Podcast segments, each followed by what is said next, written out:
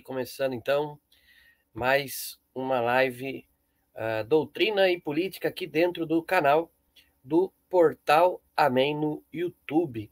Agradeço a você que está nos acompanhando mais uma vez aí, de acordo com o seu tempo, não é? é neste nosso encontro, para continuarmos o nosso estudo, a nossa leitura, não é algo bem simples, a gente está lendo a Divina Redentores, do Papa Pio XI, contra o comunismo. E aí a gente vai comentando uma coisinha ou outra, né? Então agradeço a você que tem nos acompanhado aí ao longo dessas semanas. E peço que compartilhe o link é, deste vídeo, desta live, nas suas plataformas digitais aí. Procure também né, o Portal Amém no Facebook, no Instagram, no Twitter e acesse o nosso site portalamém.com.br. Lá, além de links para os nossos endereços nas plataformas digitais, você também encontra lá o nosso link para o Apoia-se, caso queira apoiar aqui o canal do Portal Amém. Também encontra o link para adquirir os nossos e-books e também encontra os nossos artigos, tá?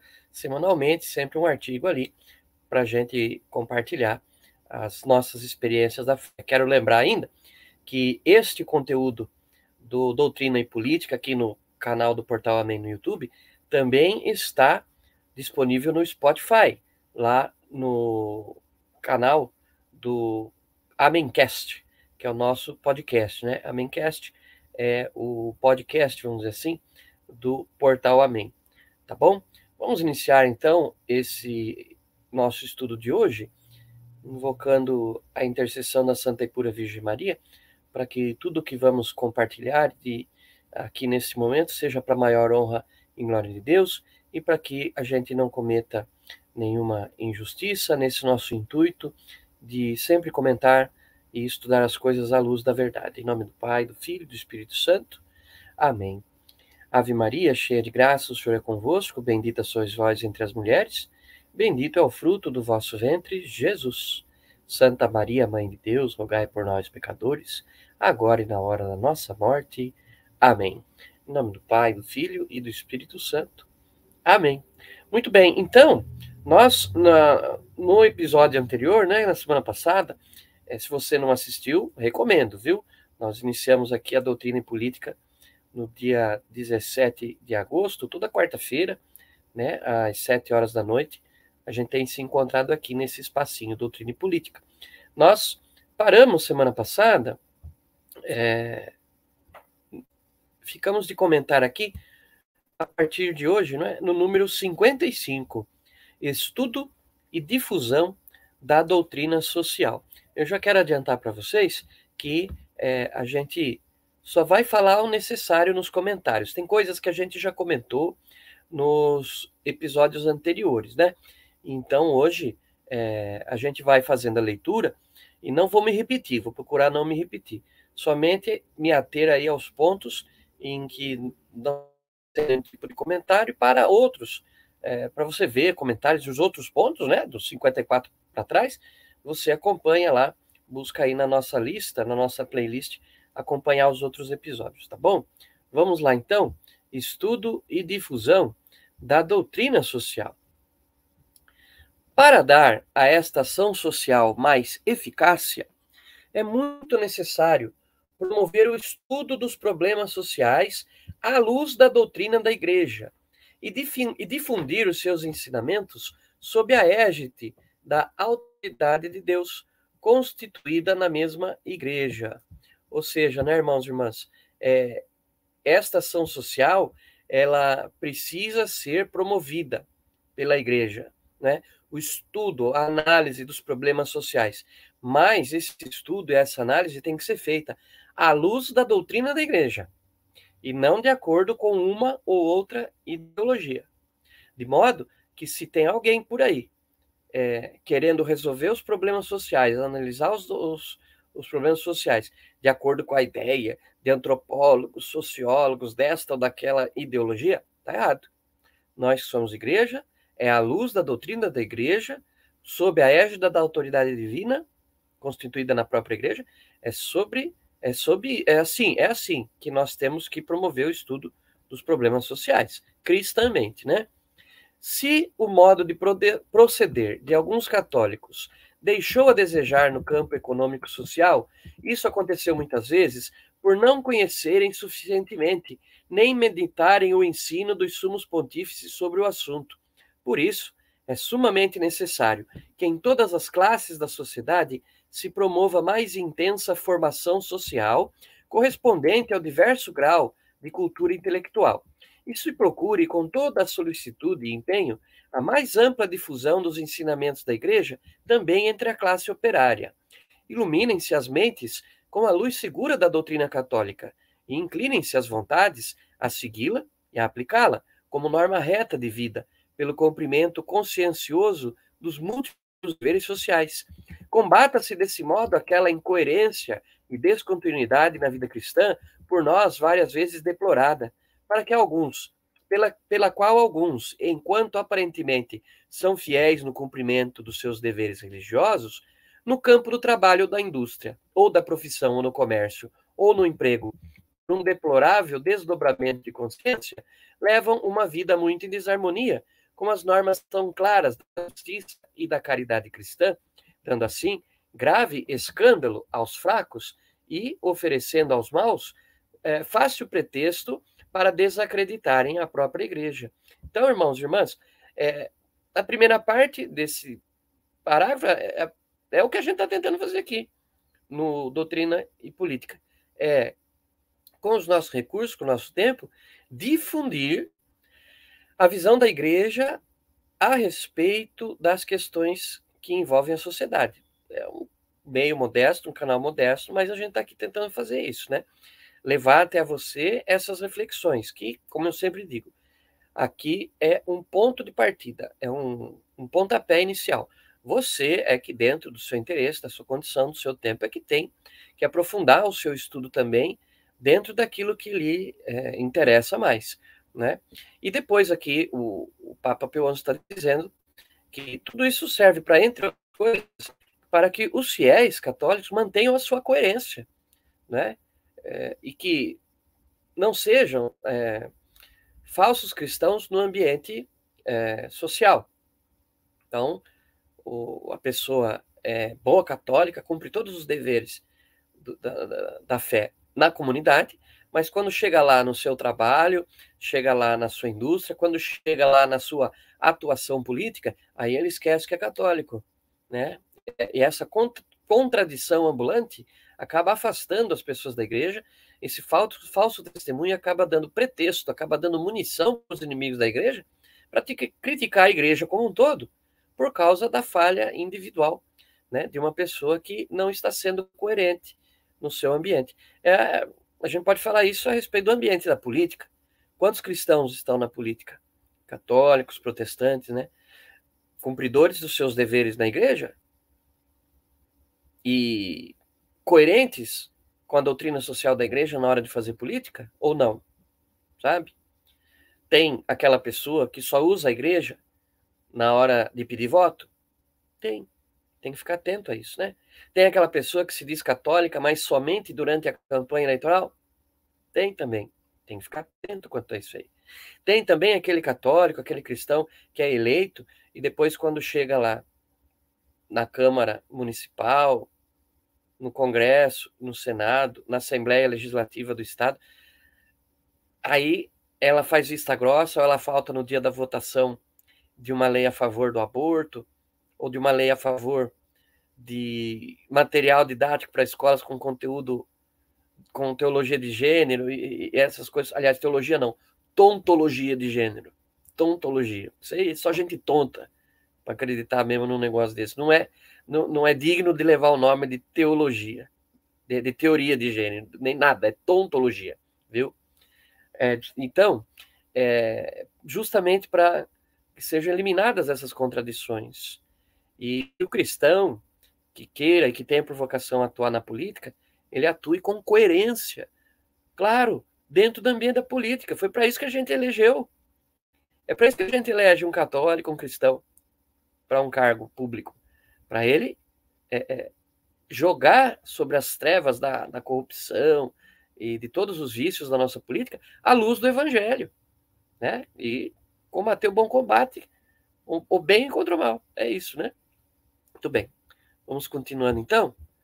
Uh, grandemente pode contribuir para esta renovação a imprensa católica, que pode e deve, de modo variado e atraente, procurar dar a conhecer cada vez melhor a doutrina social, informar com exatidão, mas também com a devida amplidão acerca da atividade dos inimigos, referir os meios de combate que se mostraram os mais eficazes em diversas regiões, propor ideias úteis e gritar alerta, gritar alerta contra as astúcias e enganos com que os comunistas procuram e com resultado atrair a si até homens de boa fé.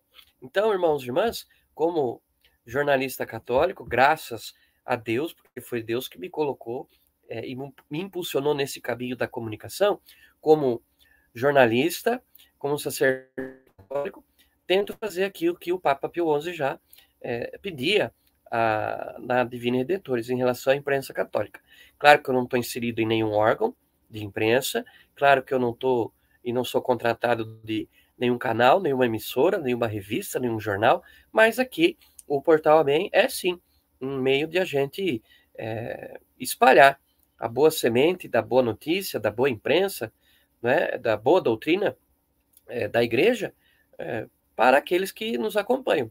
Se são muitos, se são poucos, se tem muita utilidade para alguns, pouca utilidade para outros, aí são outras questões. A questão principal é que aqui a gente está tentando, né?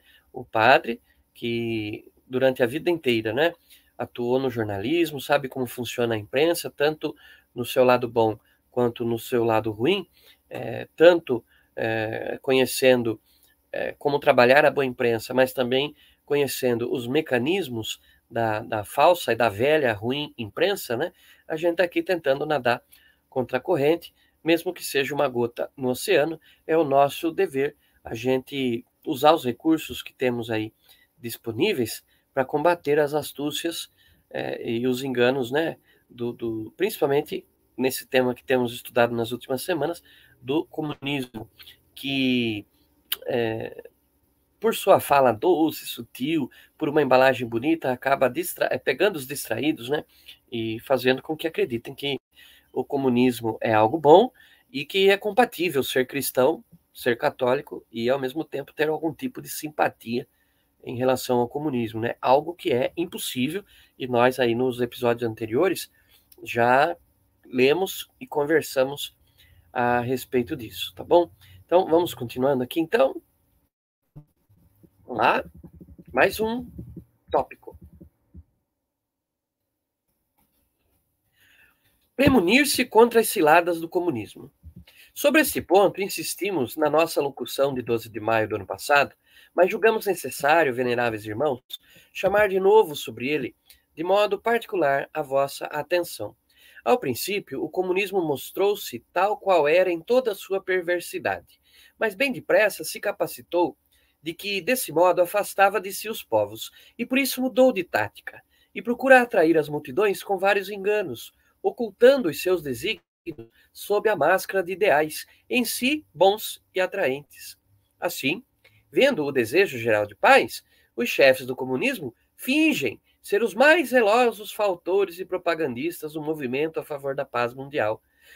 Mas, ao mesmo tempo, tentam é, excitam a uma luta de classes que faz correr rios de sangue, e sentindo que não, sentindo que não tem garantias internas de paz, recorrem a armamentos ilimitados. Assim, sob vários nomes, que nem por sombras aludem ao comunismo, fundam associações e periódicos que servem depois unicamente para fazerem penetrar as suas ideias em meios que, de outra forma, lhe não seriam facilmente acessíveis, procuram, até com perfídia, infiltrar-se em associações católicas e religiosas.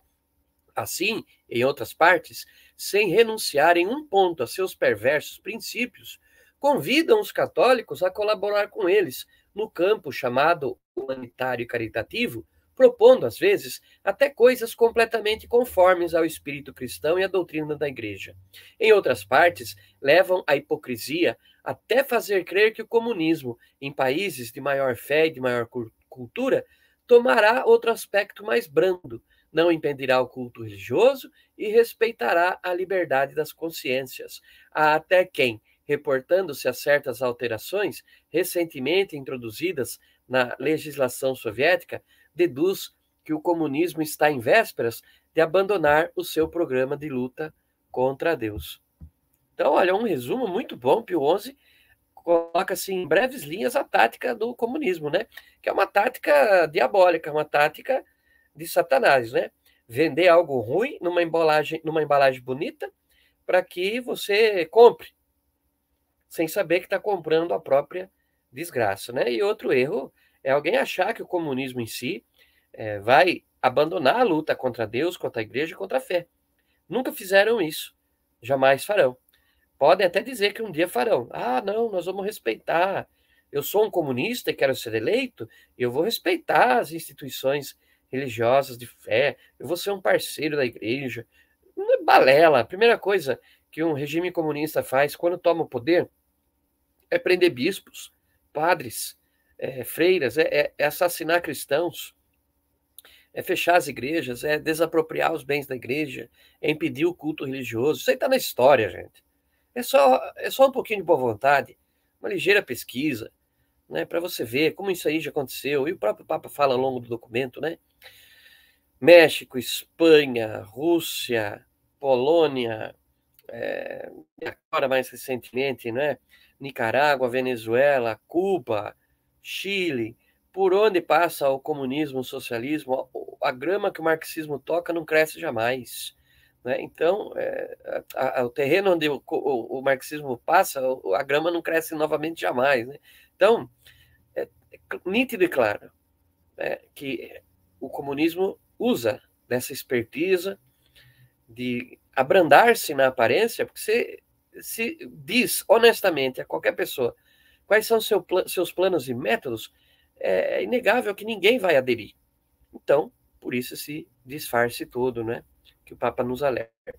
E tomar cuidado, porque essa gente também se infiltra. Se infiltra nas nossas pastorais e movimentos. Também se infiltra nas associações de fiéis leigos. Também se infiltra no clero. Uhum. E não adianta dizer que não. Também não é ofensa nenhuma dizer isso, porque todo mundo sabe. Tá? Não sou, não estou dizendo uma mentira e nem dizendo nada que ninguém não saiba. Tá? Que há pessoas dentro e fora do clero, e às vezes até eh, já de desde o seminário, achando, querendo tornar compatíveis marxismo e, e, e evangelho, tá? apoiadores e simpatizantes da ideologia comunista. Então, todos nós sabemos disso. E é preciso ficar atento e descontaminar a nossa igreja dessa, eh, dessa ideologia satânica.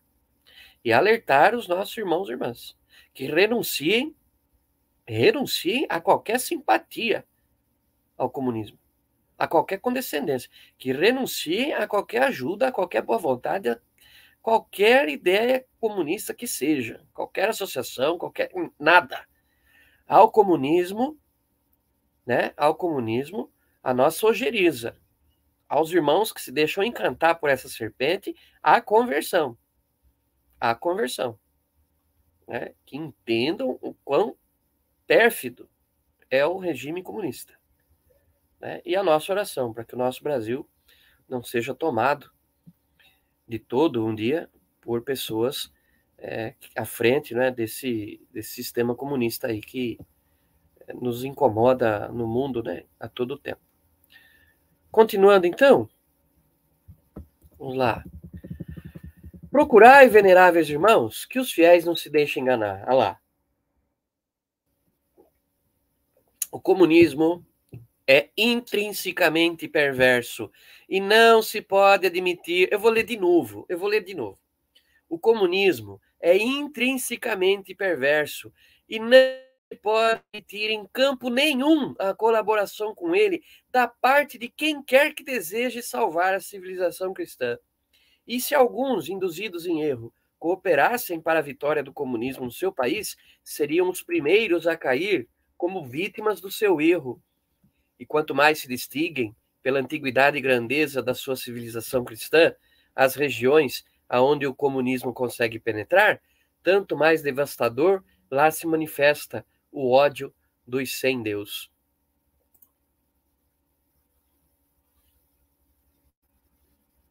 Que, que eu acabei de falar? É isso. Vamos continuar, vai. Aqui. Oração e penitência. Mas, se o Senhor não guarda a caridade em vão, se o Senhor não guarda a caridade, em vão vigiam aqueles que aguardam. Por isso, como último e poderosíssimo remédio, vos recomendamos, veneráveis irmãs, irmãos, que em, vossos, em vossas dioceses promovais e intensifiqueis, do modo mais eficaz, o espírito de oração unido à penitência cristã. Quando os apóstolos perguntaram ao Salvador por que é que não tinham podido libertar do espírito maligno ao endemoninhado, respondeu o Senhor: Demônios desta raça não se expulsam senão com a oração e com o jejum. Também o mal que hoje atormenta a humanidade não poderá ser vencido senão com uma santa cruzada universal de oração e penitência. Encomendamos singularmente as ordens contemplativas masculinas e femininas que redobrem as suas súplicas e sacrifícios para impetrarem do céu para a Igreja um válido socorro nas lutas presentes, com a poderosa intercessão da Virgem Maria, a Virgem Imaculada, a qual, assim como um dia esmagou a cabeça da antiga serpente, assim também é hoje e sempre segura defesa e invencível auxílio dos cristãos. Então, irmãos e irmãs, somos católicos. Cremos em nosso Senhor Jesus Cristo na intercessão da Santa e Pura Virgem Maria. Sabemos do poder da oração. Sabemos que temos o céu a nosso favor. Sabemos, né, do nosso dever de ter uma vida de oração vívida, real e intensa. E sabemos também que, por mais que temos que militar eh, em meio à sociedade a favor dos bons valores do Evangelho, eh, nem tudo vai se resolver com palavras, com sistemas políticos econômicos, com a boa vontade humana.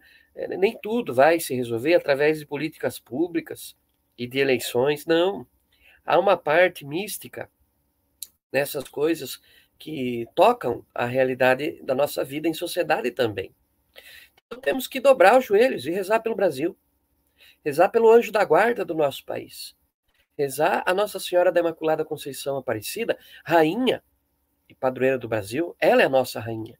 Rezar para que ela não permita, né, não permita que os agentes comunistas é, infernais levem a cabo os seus planos aqui na nossa é fazer o nosso jejum, a nossa penitência, é fazer o nosso, a, a nossa pequena contribuição de sacrifício, mas todos juntos fazendo isso, claro que conseguiremos bênçãos e graças do céu, né? Então, não ache que, que pode ser em vão a sua oração, o seu terço rezando pelas próximas eleições, para que tudo aconteça em paz e segurança e com justiça.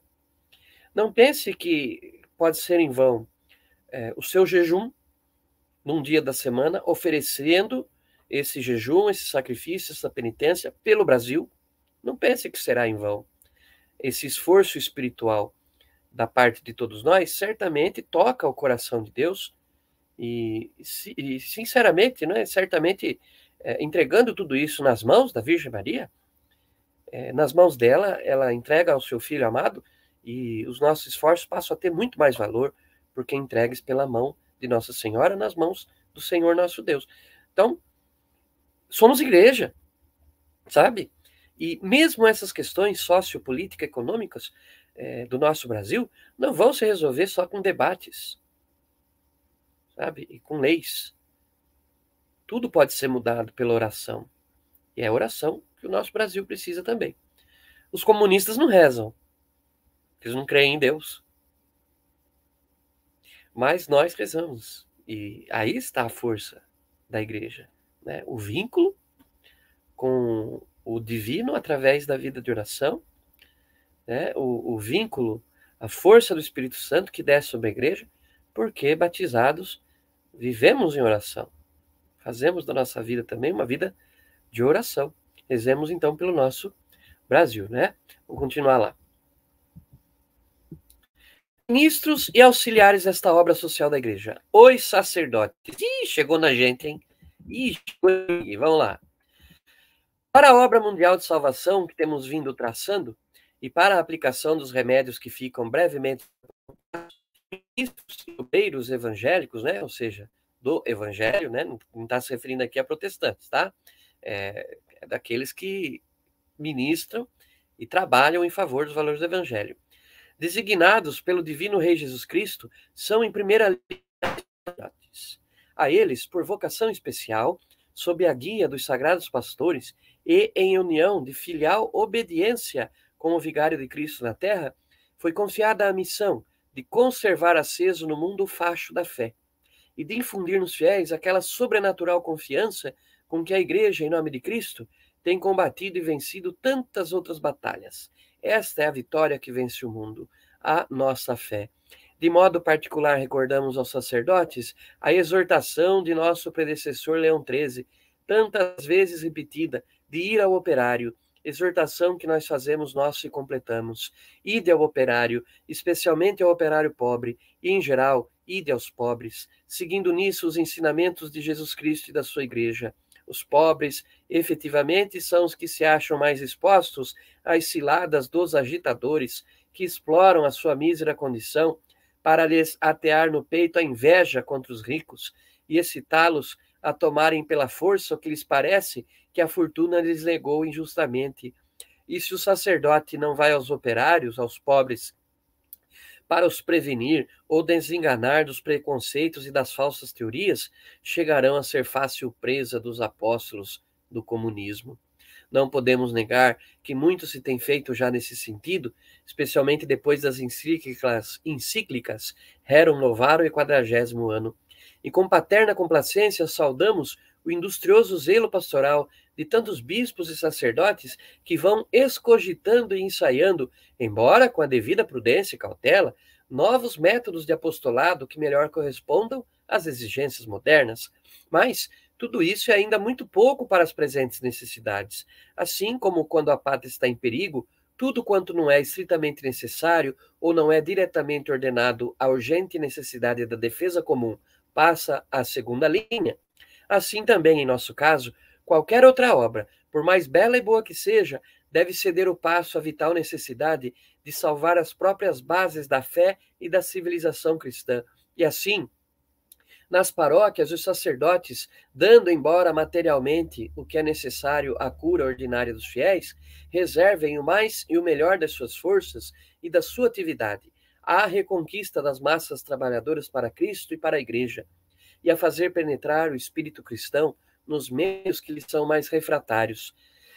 As massas populares encontrarão uma correspondência e uma abundância de frutos inesperada que os compensará do duro trabalho do primeiro arroteamento.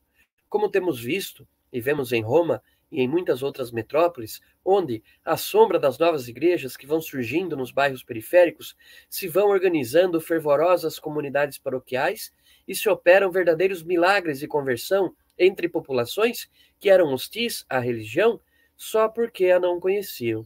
Mas, o meio mais eficaz de apostolado entre as multidões dos pobres e dos humildes é o exemplo do sacerdote, o exemplo de todas as virtudes sacerdotais, quais as descrevemos na nossa encíclica Ad Catholici Sacerdoti. No presente caso, porém, de modo especial, é necessário um luminoso exemplo de vida humilde, pobre, desinteressada, cópia fiel do Divino Mestre, que podia proclamar com divina franqueza: As raposas têm os seus covis e as aves do céu os seus ninhos, mas o filho do homem não tem onde reclinar a cabeça.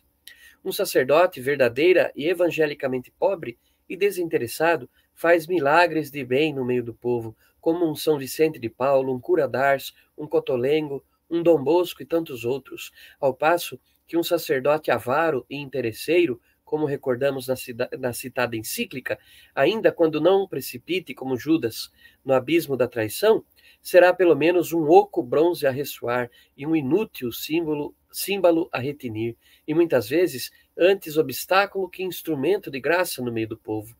E se o sacerdote secular ou regular, por dever de ofício, tem que administrar bens temporais, lembre-se que não somente terá obrigação de observar escrupulosamente tudo quanto prescrevem a caridade e a justiça, senão que de modo particular, particularmente, de, de, senão que de modo particularmente deve mostrar-se verdadeiro pai dos pobres, né? Então aí um longo parágrafo de Pio XI a respeito do papel dos sacerdotes diante dessa crise do comunismo que assola as massas das populações, pedindo que os sacerdotes, né, naquele tempo, eh, se aproximassem dos operários, dos pobres, e nos tempos de hoje, né, que a gente se aproxime de todas as pessoas que estão aí é, enganadas, sendo enganadas pela ideologia marxista, né, pedindo também que os sacerdotes é, levem uma vida e deem um testemunho de simplicidade evangélica, né,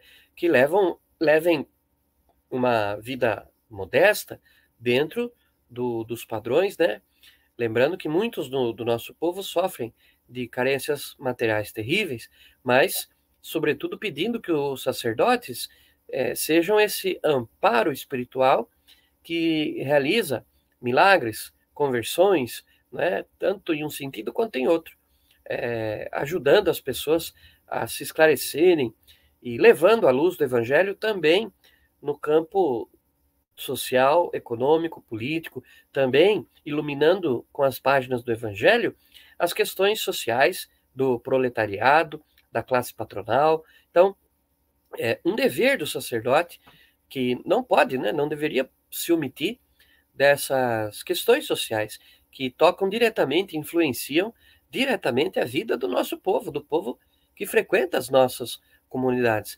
Ensinar-lhes, né, a dar a Deus o que é de Deus, mas também não negar-lhes, eh, pedir de César o que é dever de César, garantir ao nosso povo, ajudar o nosso povo a se instruir, a conhecer os seus direitos, os seus deveres, a conhecer a Constituição Pátria, a conhecer um pouco do, do nosso direito, seja civil, criminal, é, trabalhista, né, para que é, o povo, sabendo quais são os seus direitos e cumpridor dos seus deveres, saiba exigir das autoridades aquilo que lhe é devido. Que o sacerdote possa incentivar o povo não a uma revolução social que vai trazer sangue e caos, mas que um sacerdote possa, é, dentro do espírito do evangelho, ensinar o povo a mobilizar-se corretamente, é, unir-se diante de bons motivos, é, constituir assembleias, associações de bairro, entidades beneficentes que possam exigir das autoridades públicas é, mudanças, mudanças efetivas naquilo que não vai bem, naquilo que não está ideal é, na nossa sociedade, na vida política, na vida social do nosso país, né? O que o, o sacerdote saiba, né? Ensinar o povo a exigir das autoridades o que deve ser dado pelas autoridades mas que também incentive o povo a dar a Deus o que é devido a Deus, não é? Separar bem as coisas e não cair na omissão em relação a nenhuma delas, não é? Vamos lá, vamos prosseguir. A ação católica. Depois do clero, dirigimos o nosso paternal convite aos nossos queridíssimos filhos leigos que militam nas fileiras da ação católica, que é um movimento, né, da igreja, que nos é tão cara e, como já declaramos em outra ocasião, é um auxílio particularmente providencial para a obra da igreja nessas circunstâncias tão difíceis. De fato, a ação católica é também apostolado social, enquanto tende a difundir o reinado de Jesus Cristo, não só nos indivíduos, mas também na família e na sociedade. Por isso, deve, antes de tudo, atender a formar com especial cuidado os seus membros e a prepará-los para as santas batalhas do Senhor. A esse trabalho formativo mais que nunca urgente e necessário, que deve preceder a ação direta e efetiva, servirão certamente os círculos de estudos, as semanas sociais, os cursos orgânicos de conferências e todas as demais iniciativas aptas para dar a conhecer a solução dos problemas sociais em sentido cristão. Soldados da ação católica tão bem preparados e adestrados serão os primeiros e imediatos apóstolos dos seus companheiros de trabalho e tornar-se-ão os preciosos auxiliares do sacerdote, para levarem, levarem a luz da verdade e aliviarem as graves misérias materiais e espirituais em inumeráveis zonas refratárias à ação do ministro de Deus, ou por inveterados preconceitos contra o clero, ou por deplorável apatia religiosa. Cooperar-se-á, desse modo, sob a direção dos sacerdotes particularmente experimentados naquela assistência religiosa às classes trabalhadoras, que temos tanto a peito, por ser o meio mais apto para preservar aqueles nossos amados filhos da cilada comunista. Além deste apostolado individual, muitas vezes oculto, mas sobremaneira útil e eficaz, é função da ação católica disseminar amplamente, por meio da propaganda oral e escrita, os princípios fundamentais que hão de servir para a construção de uma ordem social cristã, como se depreendem dos documentos pontifícios. Então, aqui, irmãos e irmãs, o Papa está fazendo um parêntese a respeito de um movimento da igreja que foi muito forte naquele tempo, né, no, no começo do século XX, até metade do século XX e dos, da década de 1950, a ação católica foi muito forte, presente em toda a Europa, também aqui na América do Sul, também aqui no Brasil mas aos poucos foi arrefecendo, né? E aí precisaríamos fazer um, um estudo, um dia, uma live, só a respeito da, da, da formação, atuação, é, modus operandi da ação católica e, o seu, e, e as, as causas que levaram ao seu arrefecimento. Mas, em linhas gerais, tudo que o Pio XI é, dedica aí de palavras e orientações aos fiéis da então ação católica também servem para nós nos dias de hoje para as nossas pastorais, associações e movimentos. Prosseguindo, vamos lá, toma aguinha.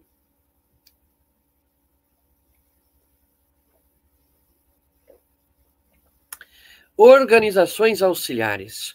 Em torno da ação católica cerram fileiras as organizações que nós saudamos já como auxiliares da mesma. Com paternal afeto, exortamos também essas organizações tão prestimosas a consagrarem-se à grande missão de que tratamos, que atualmente supera todas as outras pela sua vital importância. Organizações de classe. Pensamos também nas organizações de classe, de operários, de agricultores, de engenheiros, de médicos, de patrões, de homens de estudo e outras semelhantes, homens e mulheres que vivem nas mesmas condições culturais e quase naturalmente se reuniram em agrupamentos homogêneos. São precisamente estes grupos e essas organizações que estão destinadas a introduzir na sociedade aquela ordem que tínhamos na mente na nossa encíclica quadragésimo ano, e a difundir assim o reconhecimento da realeza de Cristo nos diversos campos da cultura e do trabalho. E, se pela transformação das condições da vida econômica e social, o Estado julgou dever intervir até o ponto de assistir e regular diretamente tais instituições com particulares disposições legislativas, salvo o respeito devido à liberdade e às iniciativas particulares, também não pode, nessas circunstâncias, a ação católica manter-se estranha à realidade. Antes, deve com prudência prestar a sua contribuição de pensamento com o estudo dos novos problemas à luz da doutrina católica e da atividade com a participação leal e voluntária dos seus membros nas novas formas e instituições, levando-lhes o espírito cristão, que é sempre o princípio de ordem e de mútua e fraterna colaboração. Apelo aos operários católicos. Uma palavra particularmente paterna quiséramos dirigir aos nossos queridos operários católicos, jovens e adultos, os quais, talvez em prêmio da sua fidelidade por vezes heróica nesses tempos tão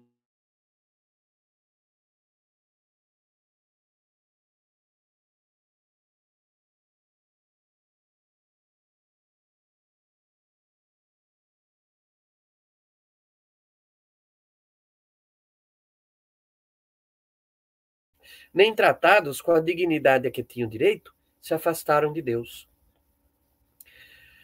Demonstrem os operários católicos com seu exemplo, com suas palavras, a esses seus irmãos transviados, que a igreja é mãe, cheia de ternura para todos os que trabalham e sofrem, e que jamais faltou, nem faltará a seu agrado dever materno de def... nem faltará a seu, a seu sagrado dever materno de defender seus filhos. Se esta missão que eles devem cumprir nas minas, nas fábricas, nos estaleiros, onde quer que se trabalhe. Reclama por vezes grandes sacrifícios.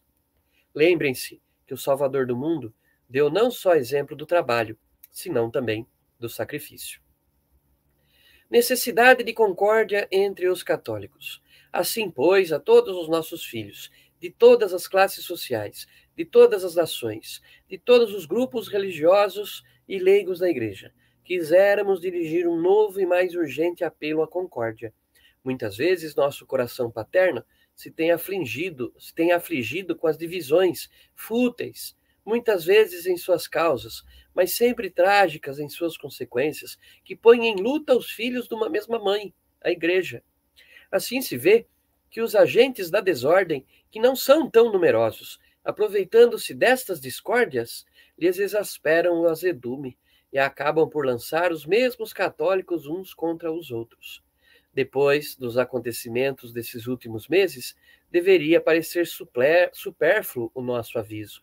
Repetimos-lo, porém, uma vez mais, para aqueles que o não compreenderam ou talvez não o querem compreender.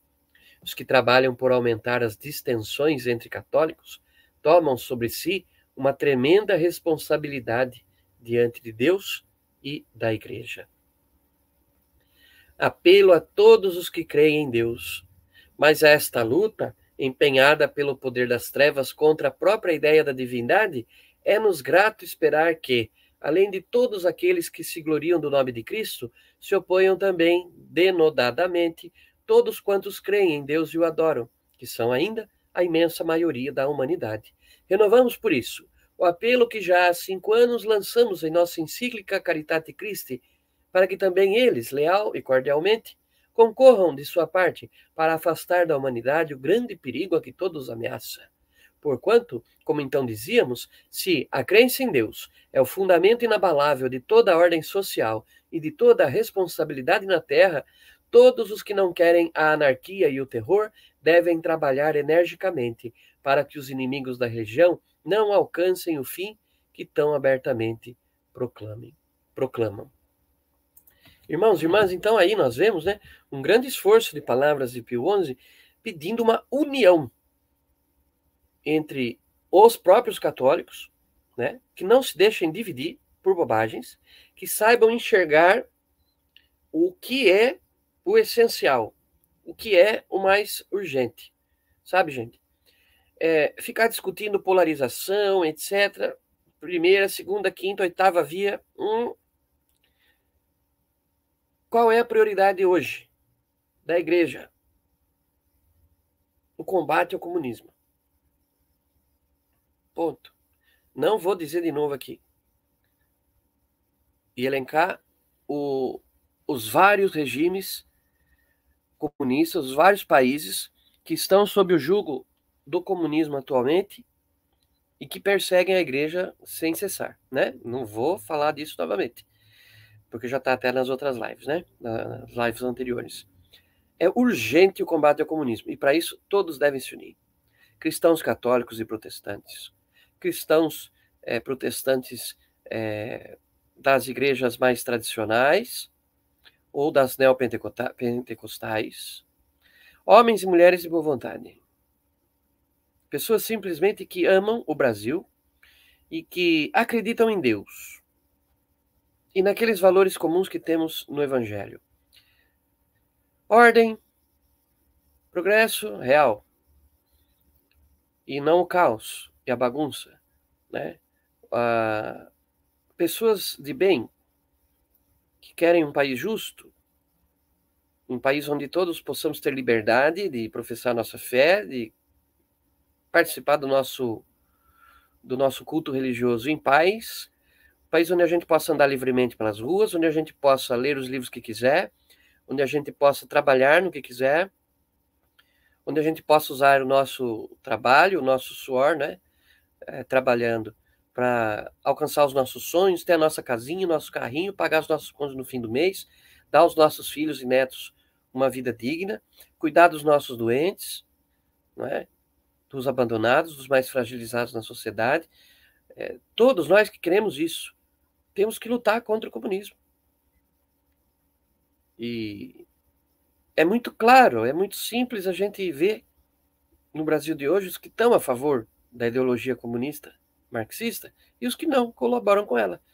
E se a prioridade é essa, né? Esse, essa é a questão atual. Com a América Latina toda sendo cercada novamente pelo comunismo, o Brasil permaneceu um país cristão, católico, conservador das boas coisas que já conquistamos até hoje. E querendo sim um progresso, mas sem progressismo, continuar evoluindo enquanto nação, enquanto país, enquanto sociedade, enquanto pessoas, enquanto católicos, né? Então, é esse esforço do Papa Pio XI aí, na, nesse trecho da encíclica, é, pedindo a união de todos contra o comunismo. Está mais do que claro, né? Vamos prosseguir. Deveres do Estado cristão: ajudar a igreja temos exposto, veneráveis irmãos, a função positiva, de ordem, a um tempo doutrinal e prática, que a Igreja assume em virtude da mesma missão que Jesus Cristo lhe confiou, de edificar a sociedade cristã e, em nossos tempos, de combater e desbaratar os esforços do comunismo. E fizemos apelo a todos e a cada uma das classes da sociedade.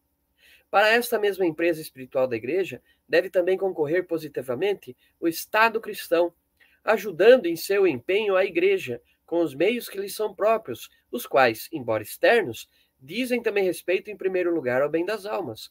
Por isso, os Estados porão todo o cuidado em impedir que a propaganda ateia, que destrói todos os fundamentos da ordem, faça estragos em seus territórios, porque não poderá haver autoridade na terra se não se reconhecer a autoridade da majestade divina.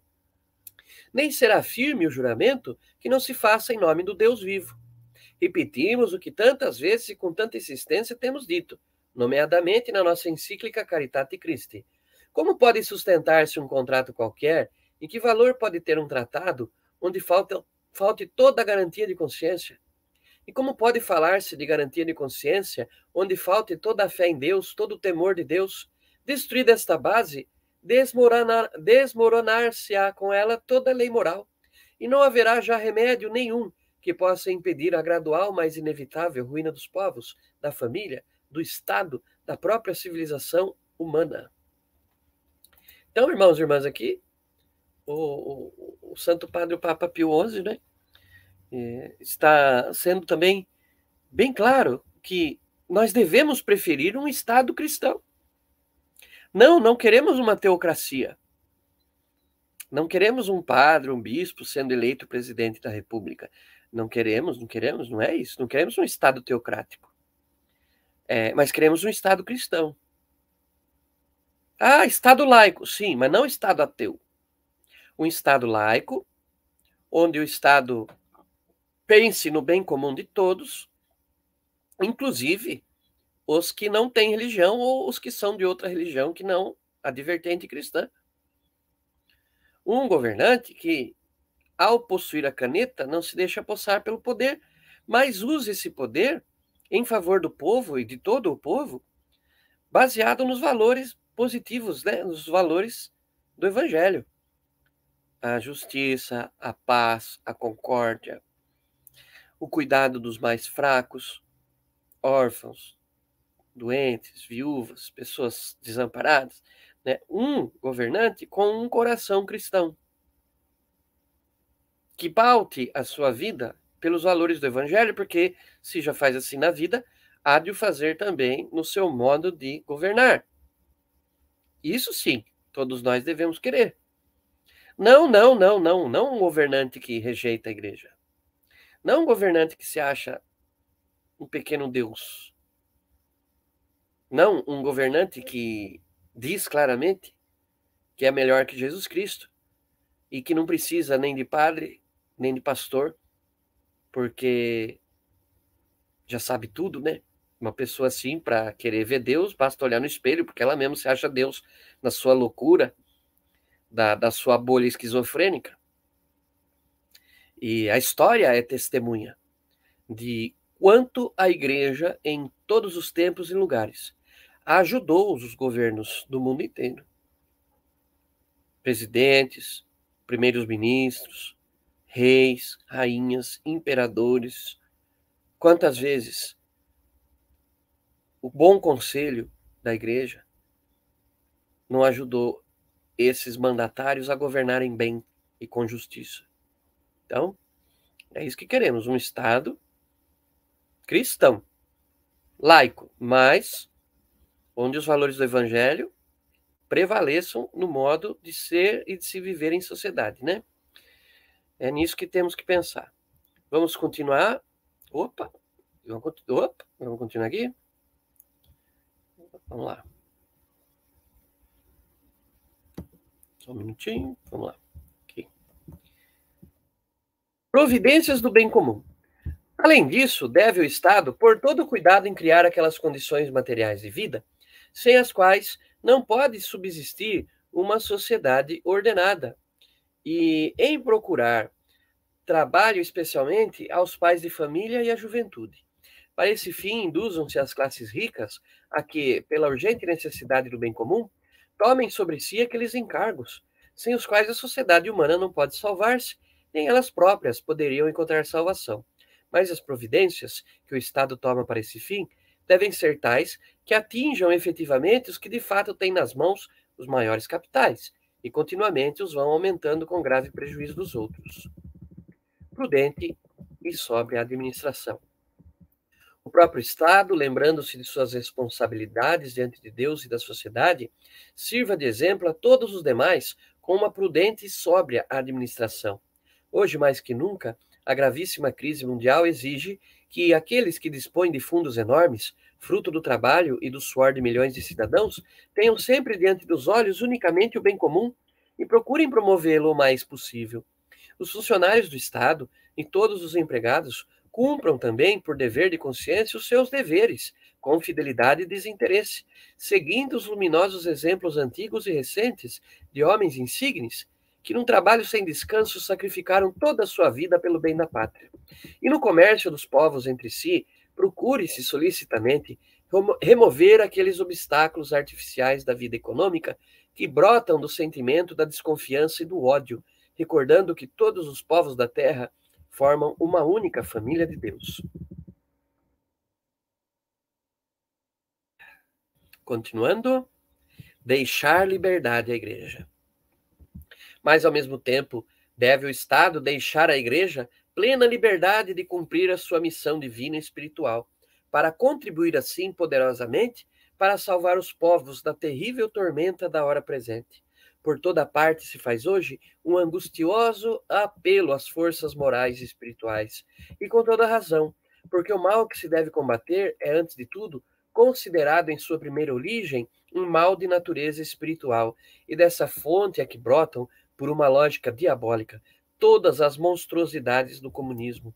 Ora, entre as forças morais e religiosas, sobressai incontestavelmente a Igreja Católica. E por isso, o mesmo bem da humanidade exige que não se ponham obstáculos à sua atividade. Proceder de outro modo e pretender ao mesmo tempo alcançar o fim com meios puramente econômicos e políticos é ficar à mercê de um erro perigoso. E quando se exclui a religião da escola, da educação, da vida pública e se expõe ao ludibrio os representantes do cristianismo em seus sagrados ritos, não se promove, porventura, aquele materialismo donde germina o comunismo? Nem a força, ainda mais bem organizada, nem os ideais terrenos, por mais grandiosos e nobres que sejam, podem dominar um movimento que tem suas raízes precisamente na demasiada estima dos bens da terra. Confiamos que aqueles que dirigem os destinos das nações, por pouco que sintam o perigo extremo que ameaça hoje os povos, compreenderão cada vez melhor o seu supremo dever de não impedir à igreja o cumprimento da sua missão. Tanto mais que, ao cumpri-la, enquanto procura a felicidade eterna do homem, trabalha também, inseparavelmente, pela verdadeira felicidade temporal. Então, irmãos e irmãs, aqui o Papa está sendo muito claro é, de que a igreja é o primeiro inimigo a ser derrotado quando um governo comunista assume o poder. A primeira coisa que eles fazem é atacar a igreja, já antes, né? vão minando a igreja, muitas vezes por dentro e aos poucos. E é, essa ação da igreja no mundo, ela vai ao contrário da ação comunista na face da Terra, e ela é que impede, de fato, na sociedade, a degradação moral e social que o comunismo acaba acarretando quando chega ao poder. A igreja é um obstáculo. Nós, Igreja Católica Apostólica Romana, junto com outros irmãos e irmãs aí de denominações evangélicas, nós que sabemos o valor da presença de Deus na nossa vida, nós que somos de Jesus Cristo, nós que rezamos e oramos, nós que levamos a nossa vida, procuramos levar a nossa vida e criar a nossa família é, de acordo com o Evangelho, de acordo com os mandamentos de Deus, é, nós sabemos que nós somos uma barreira contra o avanço de Satanás no mundo, ele que utiliza dessa diabólica ideologia comunista para destruir a humanidade. E nós sabemos também que somos o maior inimigo do comunismo. O maior inimigo do comunismo é a Igreja Católica. E é justamente por isso o senso de urgência, desde ontem, e tanto mais atual, de que nós, que somos Igreja Católica, nos levantemos para dizer e esclarecer as pessoas a respeito do diabólico comunismo, combatê-lo com toda a nossa força e assim libertar as mentes escravizadas por essa ideologia tão nefasta, não é? Continuando. Apelo paterno aos transviados. Mas não podemos pôr termo a esta carta encíclica sem dirigir uma palavra àqueles mesmos filhos nossos que estão já contagiados ou tocados do mal comunista. Exortamo-los vivamente a que ouçam a voz do Pai que os ama e rogamos ao Senhor que os ilumine, para que deixem o caminho que os despenha a todos numa imensa e catastrófica ruína. E reconheçam também eles que o único Salvador é Jesus Cristo, Senhor nosso porque não há sob o céu nenhum outro nome dado aos homens pelo qual possamos esperar e ser salvos. É isso, irmãos e irmãs. Não devemos odiar, sabe aquele seu amigo petista, socialista? Sabe aquele seu amigo do partidão? PCB, PC do P, sabe? Não é para você odiá-lo. Não é isso. Se você está fazendo isso, pare também, que você está errado. A gente tem amizades, conhecidos, parentes em todos os setores, de todos os jeitos, né? De, todos, de todas as origens e contextos. A gente não pode cair nessa de odiar também, né? É a conversão deles que a gente precisa alcançar, né? Rezar por eles, que estão sendo enganados. Estão se enganando a si mesmos também. Não é só ignorância, sabe? Às vezes é birra. Às vezes é orgulho, incapacidade de voltar atrás e reconhecer, né? Olha, errei. É, aderindo à ideologia comunista. Não percebi quão ruim era. E voltar atrás, né? Porque conversão é isso, voltar atrás, deixar o caminho do erro e voltar para o caminho certo. É isso que nós temos que buscar através da nossa oração, do nosso estudo. Não ter medo de conversar a respeito disso, sabe? se discute, se debate, mas se conversa com caridade. Por que as pessoas hoje têm medo de discussão e de debate? É um falso medo que plantaram na cabeça da gente via politicamente correta. Então é politicamente incorreto debater esses assuntos de comunismo, religião. E quem perde com isso? A pessoa, o ouvinte nós mesmos, que não conversamos sobre o problema, que não debatemos sobre o problema, que não colocamos tese e antitese para chegar na sintese. Não discutir isso é continuar sendo escravo disso, pela via da ignorância. Então, conversar, sabe? E, e se essa conversa gerar uma discussão, um debate, um confronto de ideias um pouquinho mais acalorado, o que é normal. É normal. Cada um vai, vai defender com convicção, com amor e com força, aquilo que defende, aquilo que acredita, aquilo que sabe. Isso é o normal. A humanidade evoluiu muito assim. Debatendo, discutindo e brigando, entre aspas, no plano do campo das ideias, né? Mas, claro, óbvio, nunca fazer isso com falta de respeito, de educação, não é necessário. Alguns têm isso por método. Tá bom. Mas. E entrar em polêmicas, discussões, debates, eu dizendo, mesmo que sejam acalorados, mas sem cair na agressão física, jamais, verbal. Para quê? Tem que se tomar cuidado com essas coisas. E é, para que dessa discussão, dessa conversa sobre isso tudo, cheguemos à verdade. E aí, essa verdade, que é o próprio Cristo, ele vai libertar e converter a mentalidade das pessoas, né? Agora, não podemos nos omitir, não podemos nos acovardar, não podemos ter medo de discutir. E não vou entrar nesse assunto. E. Você já perdeu. Já perdeu, porque muita gente deixa de ser esclarecida assim. E mesmo que ela não concorde com você inicialmente, ela vendo você tão convicto na defesa dessa sua ideia, dessa sua posição, ela no mínimo vai ficar impressionada com esse seu testemunho, com essa sua convicção. Depois ela pode ficar curiosa, naquele sentido assim, nossa, mas ele fala mal do comunismo com tanta convicção? E aquele número, aquele dado, aquela informação que ele deu, eu nunca tinha ouvido falar daquilo. E aí a própria pessoa, de curiosidade, vai em busca de saber se aquilo que falamos era verdadeiro ou não. E começa a garimpar aqui, começa a garimpar ali, até que jorra o petróleo da verdade, da sabedoria. Ela começa a descobrir os erros do comunismo. E aí, se for uma pessoa de bom caráter e de honestidade intelectual, tomando conhecimento do, dos reais horrores do sistema comunista, aí se converte, abandona. Procura outro caminho, que não o do comunismo. Olha lá, vamos continuar, já estamos aqui chegando à conclusão, ó. Conclusão. São José, modelo e patrono. E para apresentar a paz de Cristo no reino de Cristo, é, por todos tão desejada, pomos a grande ação da Igreja Católica contra o comunismo ateu mundial sob a égide do poderoso protetor da Igreja, São José. Ele pertence à classe operária e experimentou o peso da pobreza em si e na Sagrada Família, de que era chefe vigilante e afetuoso. A ele foi confiado o Deus menino, quando Herodes mandou contra ele os seus sicários. Com uma vida de fidelíssimo cumprimento do dever cotidiano, deixou um exemplo de vida a todos os que têm de ganhar o pão com o trabalho de suas mãos, e mereceu ser chamado o justo.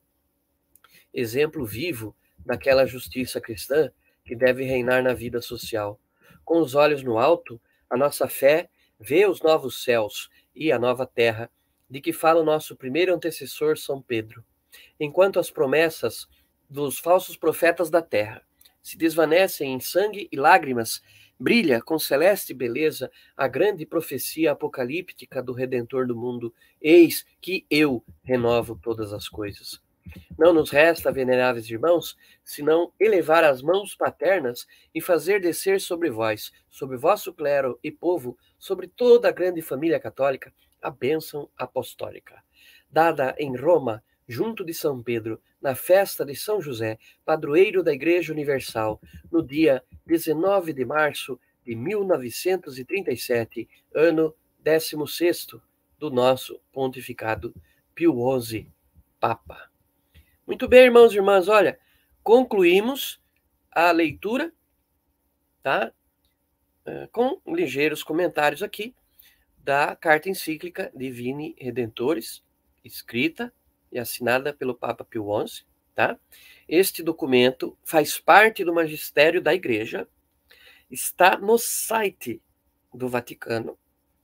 Você pode entrar no site do Vaticano, baixar o PDF desse documento, se você quiser ler de novo, mais pausadamente, anotando, pesquisando, aprofundando de repente algum tema aí que aqui a gente não teve condição de aprofundar, né?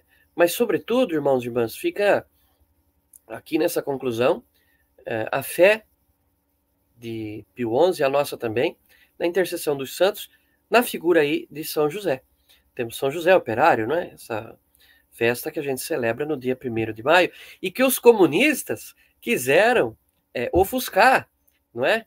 é? Colocando por cima da festa de São José Operário o Dia do Trabalhador, né? Então, é, isso tudo é comunismo também, no calendário civil. No calendário civil, você sabe, a Revolução Francesa, por exemplo, é, assim que tomou o poder, acabou com todas as festas e feriados santos, substituiu tudo o que era resquício de sagrado no calendário civil por outras datas. Então, também temos isso, né? É, o primeiro de maio, que é dia de São José Operário, né, coloca-se em cima a festa do Dia Trabalhador. Dia do Trabalhador, não é mais festa de São José Operário, é Dia do Trabalhador. Mas para nós, não. Então, nós também contamos, graças a Deus, né, com a intercessão de São José, patrono universal na igreja, trabalhador, como você, como eu, né? Embora os nossos ofícios sejam de campos e é, muito diferentes às vezes, a profissão de cada um tem lá suas peculiaridades, suas particularidades, né? Mas todos nós trabalhamos de alguma forma, não é verdade? E temos São José como patrono. Muito bem. É, encerramos então a, a, nossa meta por hora, que era partilhar com você, relembrar para você. Se você não, não conhecia, espero que tenha gostado de acompanhar aqui e conhecer um pouquinho do conteúdo dessa encíclica tão importante contra o comunismo. Espero que você tenha também é, acordado para a necessidade de rezar mais pelo nosso Brasil e de fazer a sua parte enquanto cristão católico de combater o comunismo dentro da sua capacidade, né? É, profeticamente denunciando que esse sistema é diabólico e que a gente não pode, a gente, enquanto cristão católico, tem nossos deveres no combate ao comunismo, que a gente não pode colaborar de modo nenhum, simpatizar de modo nenhum, que o católico não pode comungar em paz o corpo e o sangue de Cristo sendo filiado a um partido marxista, comunista, socialista. Que a gente não pode dizer que está em comunhão com Deus enquanto beija o capeta. votando em candidato que é, é, é a favor, é simpatizante do regime comunista. Isso é uma contradição terrível. E necessita conversão, viu? Precisa levar isso aí para o confessionário também, viu? Padre, votei em candidato que apoiava o aborto. Padre, eu não sabia. Votei em comunista. Também é preciso levar isso para o campo espiritual, né, do sacramento da penitência. E, se Deus quiser, nós vamos encerrando já essa nossa live de hoje. Se Deus quiser, semana que vem nós continuaremos aqui, né, vamos nos encontrar, próxima quarta-feira, sete horas da noite, e continuar aqui o nosso Doutrina e Política. Adianto para vocês que o conteúdo deverá ser o comentário é, a respeito das diretrizes que a CNBB, a Conferência Nacional dos Bispos do Brasil, dá né, para todos nós católicos, cristãos, é, pensarmos antes de votar. Para se votar, que é um momento importante é, do exercício da nossa cidadania, nós temos que refletir bastante, escolher bem os candidatos, e a CNBB, já de vários anos, lança sempre uma cartilha com orientações para que os católicos possam votar direitinho, de acordo com a fé, compatibilizando a fé que, que vivemos e professamos, com a doutrina da igreja que seguimos, com a política que temos no nosso dia a dia. Então, somos chamados a participar do pleito é, universal, somos chamados a votar conscientemente e, por isso, devemos nos preparar. Então, semana que vem, se Deus quiser, nós vamos pegar lá, uma por uma, cada uma das orientações da CNBB, para comentar aqui e assim ajudar o nosso discernimento antes do momento sagrado também, por que não dizer assim, o momento sagrado do voto, tá bom? Eu agradeço mais uma vez a você que tomou um pouco do seu tempo para assistir aqui essa nossa live no Portal Amém. Sei que a maioria não consegue assistir todo o conteúdo de uma vez só e nem ao vivo, né? Mas você tem sempre aquela opção de é, ir assistindo aos poucos, não é? E se você for também lá no Spotify, no Amencast, você pode também é, pegar o áudio desses nossos encontros Doutrina e Política para escutar no seu carro, no seu fone de ouvido, enquanto estiver fazendo uma outra atividade, né? Termino pedindo que você acesse lá o nosso site, portalamém.com.br, tem lá os nossos artigos, os nossos e-books, e peço que você compartilhe também este conteúdo desta live é, com as suas redes sociais, no Facebook, nos grupos de WhatsApp e Telegram, né, no Twitter. Peço que você espalhe né, esse link dentro do seu círculo de conhecimentos está tentando colaborar com o esclarecimento é, a respeito de por que devemos ser contra e lutar contra o comunismo. Tá bom? Eu me despeço aqui, agradeço novamente, se Deus quiser estaremos aqui semana que vem. Deus abençoe vocês. Em nome do Pai, do Filho, do Espírito Santo. Amém.